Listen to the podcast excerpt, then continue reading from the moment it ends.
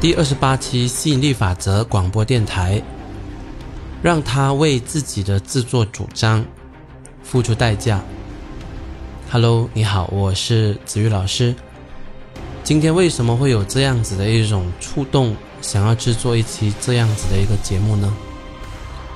因为以前到现在呢，我有碰过蛮多这种情况，我的学员都告诉我说，他们身边的一些人，可能是父母，可能是亲戚，可能是朋友，可能是同事，不管是什么样的一种关系都好，他们呢会以爱之名行这一个啊挟持之实。也就是说，他们出于好意，所以呢，就帮我的学员呢做了一些的决定。但这个决定呢，在他们的角度呢，他们是非常不喜欢的。我这边呢，我就举两个例子，是我印象中比较深刻、还记得住的。那那一些啊记不住的，就更加不计其数了。那有一次呢。几年前，我有一位的女学员跟我说，啊，她有一个朋友，帮她付了不少钱，报名上了某一个老师的课，但是呢，他自己本身呢，当时因为非常缺钱，然后呢，他也不是那么相信上了那一个课，对他会有很大的改变，所以呢，一方面呢，他对这个课程不是那么的有信心，其次呢，他不想要再去增加自己的负债。所以呢，他是满心不想要去上课的，但对方说他已经替他付费报名了，而且呢，据说那个学费好像还接近一万块。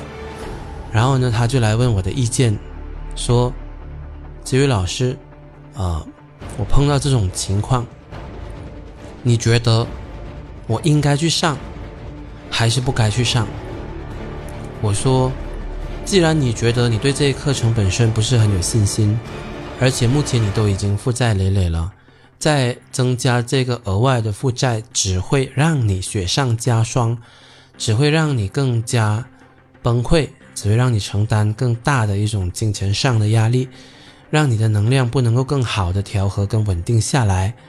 那既然你觉得你想要拒绝，那你就拒绝吧。我的学员跟我说，老师。对方说他已经帮我付钱了，他已经帮我付钱了。如果不去上的话，那这笔钱岂不是要让他亏掉吗？我还记得很清楚，我当时给他的这个分析跟忠告是这样子的。我跟他说，首先要去上课，是不是你自己的决定？他说不是。既然你还没有做这个决定，你这位朋友却自作主张，OK，自作主张，自作聪明，自以为是的帮你拿主意，并且自作主张、自作聪明的帮你去付了这笔钱。请问这个决定是谁做的？很明显是对方做的。那是不是我们？每个人应该为自己做的决定负责，没错啊。所以，如果他有这样子的一种胆量，他这么喜欢好管闲事，这么喜欢捞过界去帮别人做决定，甚至预先还付了款，那你觉得，万一真的亏钱的话，你认为他是不是亏得很活该呀？那在道理上，我的学员认同；在人情上，他觉得说，所以对啊，没有错。但我觉得这样好像让他亏钱也不太好。我就说，我们先不说亏钱，我们先来确定一样东西：你是否同意每个人应该为他做的决定而负责？我这位同我这位学员说，我同意。好，那。一个人不但必须为自己的决定负责，而且如果他还自作主张到以爱之名去挟持你，去裹挟你，去绑架你，帮你去做一些你本身是不想做的决定，那你因此而拒绝他，万一他真的因此而亏钱，你觉得他是不是很活该？他是不是应该承担起这笔的损失？他是不是应该从这件事情当中学会一堂教训，就是以后？从此不要再乱乱为别人做决定。他是不是活该？他是不是应该从这一个这一次的损失当中得到教训呢？我的学员觉得说：“哎，好像也对哈。”既然我的学员同意了这一个论点，我再在这个基础上进一步的跟他分析。我说：“为什么这个人这么热心的给你去推荐这个课程呢？他跟你的交情也只是属于中规中矩，也是属于一般而已。他会不会伟大到因为真的太想要看到你改变，因为真的太想要看到你翻身，并且想要你马上就翻身？”他是如此之伟大与博爱，以至于他一刻都不能等。他根本没有跟你讨论过，他根本没有征询过你的意见，直接就扑过去帮你做决定。即便你不还他这笔钱，他也心甘情愿。你觉得你跟他的交情有没有到这个份上呢？他说没有。那我再问他说，你觉得他这个人有没有？他的情操有没有伟大博爱到这个份上呢？他说好像也不像，所以我就说，那最合理的推论跟解释，就是你的这位朋友，他目前正在推广这位老师的课程，并且在推广的过程当中，他可以得到一些的提成，为了能够促成更多的交易，所以他自作主张的帮你下了决定去购买。我说这种分析你觉得靠谱吗？如果他跟你的交情没有好到那个份上，他本身又不是一个那么的博爱伟大的人，他却为你的蜕变这么的尽心尽力，你说如果他从中没有得到任何的好处，你觉得能够解释他这种动机吗？然后我这位学员想想，诶，也对哈。交情没有到这个份上，然后他又不是一个这么伟大的人，他为什么要为我的这个翻身这么的尽心尽力呢？好，这一点他也同意。那我就说了，那你想一个很简单的问题：如果你本身就是他，如果你本身你也帮一位老师推广课程，然后你给予想要成交，以得到更多的提成，你有没有可能说啊？如果你是一个自我要求比较低的人，你在道德操守方面你要求比较低的人，你很可能你就用这种的销售话术，就是说，哎，某某朋友，我觉得这个课程对你的帮助太大太好了，所以我已经预先帮你付费报名了，你先去上课，然后到时候你再把钱还我。有没有可能有一些人用这种的销售话术呢？哎，有非常大的可能。不但如此，我跟他说。对方极大的可能，他这样子跟你说，只是一个销售话术，他并没有实际帮你垫钱。为什么呢？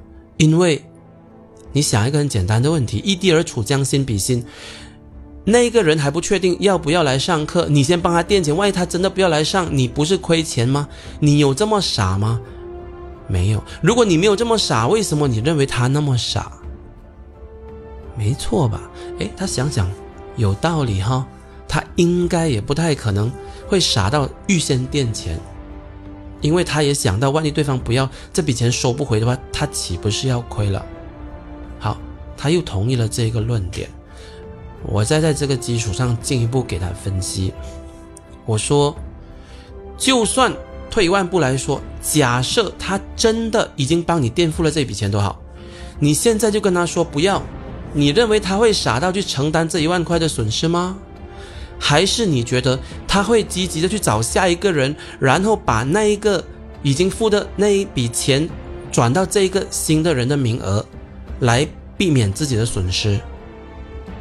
诶，他想想，对哦，他不可能会傻到就这样子，因为我拒绝他，然后他就去承担这一万块的损失。假设他真的已经垫这笔钱，他必然也会用这种的方式来避免自己的损失的嘛。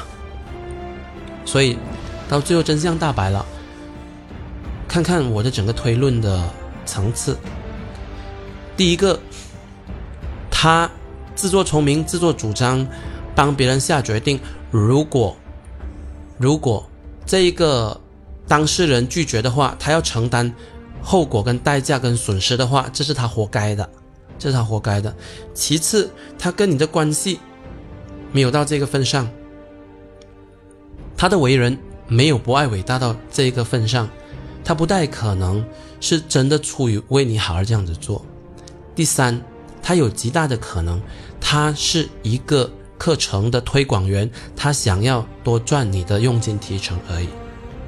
第四，他这样子一个说法有极大的可能，他只是一个话术，他并不会预先真的帮你垫钱，因为他怕收不到钱，他会承担损失。而第五，如果他真的已经垫钱都好，为了避免自己的损失，他肯定会找下一个人来顶替上你的位置。所以，不管你从哪一个角度来推论、思考都好，你。都应该拒绝他。哇塞，我这位学员当时听了我这样子分析，心里就很有底气，就拒绝了他。后来呢？你认为那一个好心的人真的承担损失了吗？没有。好，这第一个例子。现在我来讲一下第二个例子。第二个例子呢，就是我一位女学员，她说啊。他有一位朋友，想要介绍他自己的朋友来给我这位学员认识，就是有点像帮他们介绍人来相亲这样子。但是呢，我这位学员呢，他觉得现在暂时还不想要恋爱，所以呢，还不想要去跟任何人相亲。他现在个人的这个单身的日子过得挺滋润的。一个人生活自由自在，然后闲暇的时间就学自由老师的心理法则，他觉得非常开心，非常快乐，生活过得非常的知足。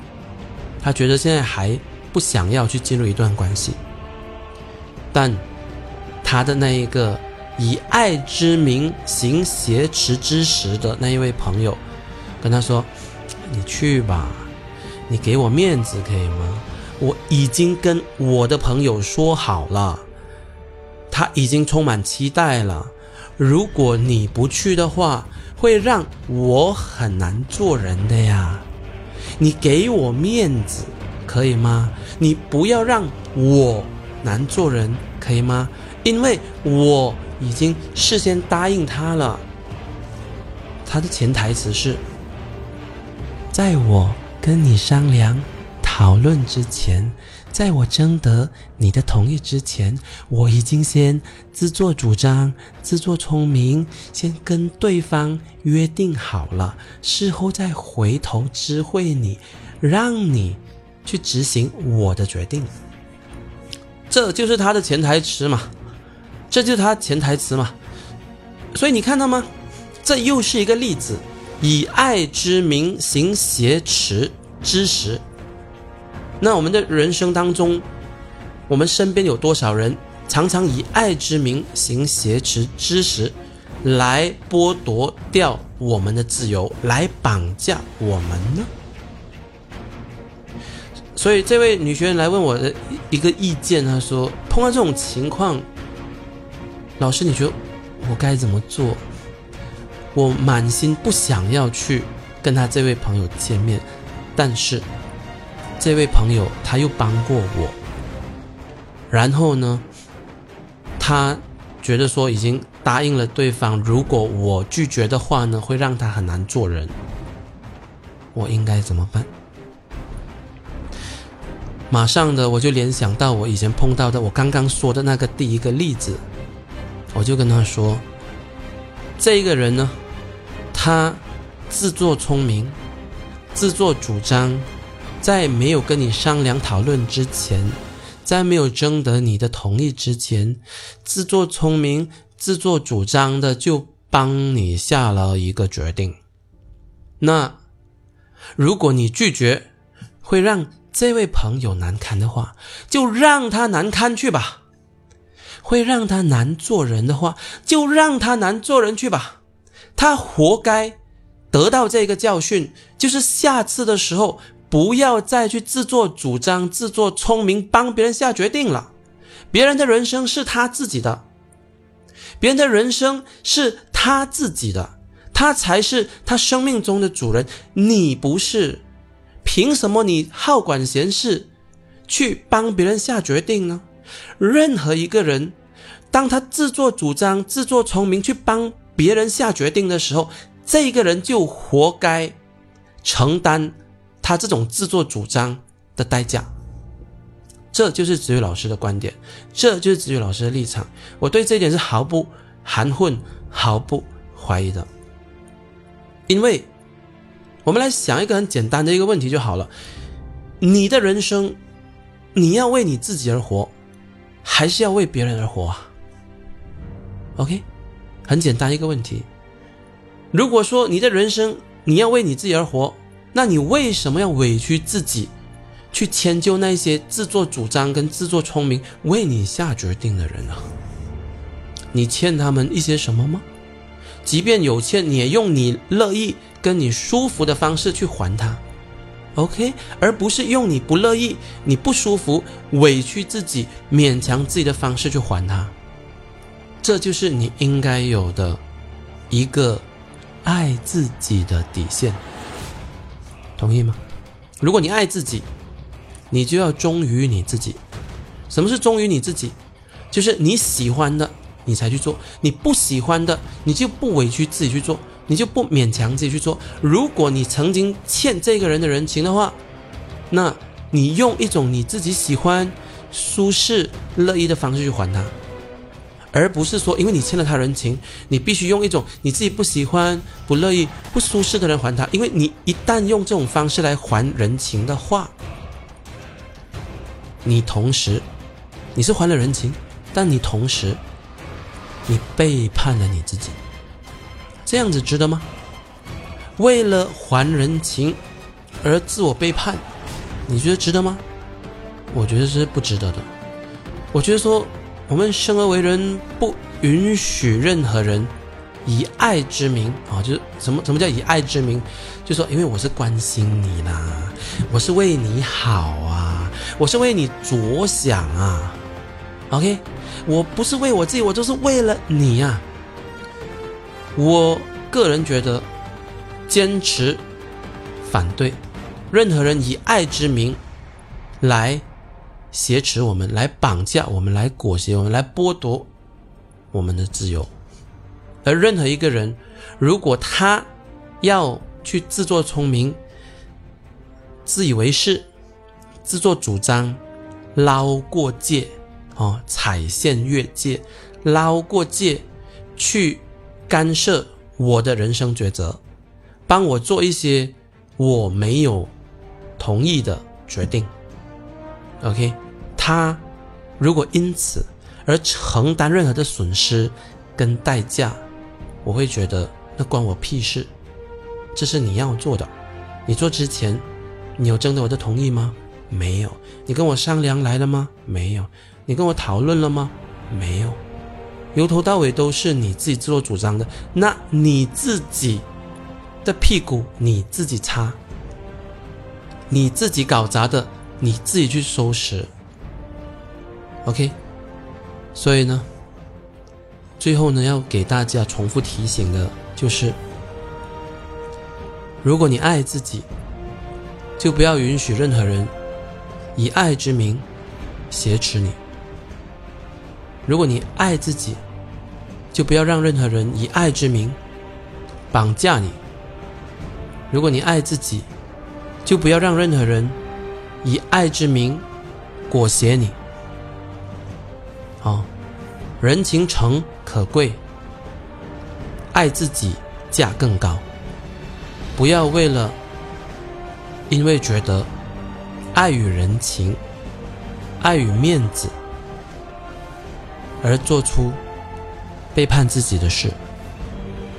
爱自己，从忠于自己开始，忠于自己，从不勉强自己做自己不喜欢、不乐意的事情开始。OK，好，那这一期的节目就到此结束。如果你想要加子宇老师的个人微信，请在加我的时候注明来自喜马拉雅的紫菜。这是通关密令哈，如果没有的话，我不会通过。那我个人的微信号呢是子宇老师的全拼。好，这一期的节目就到此结束，我们下期再见，拜拜。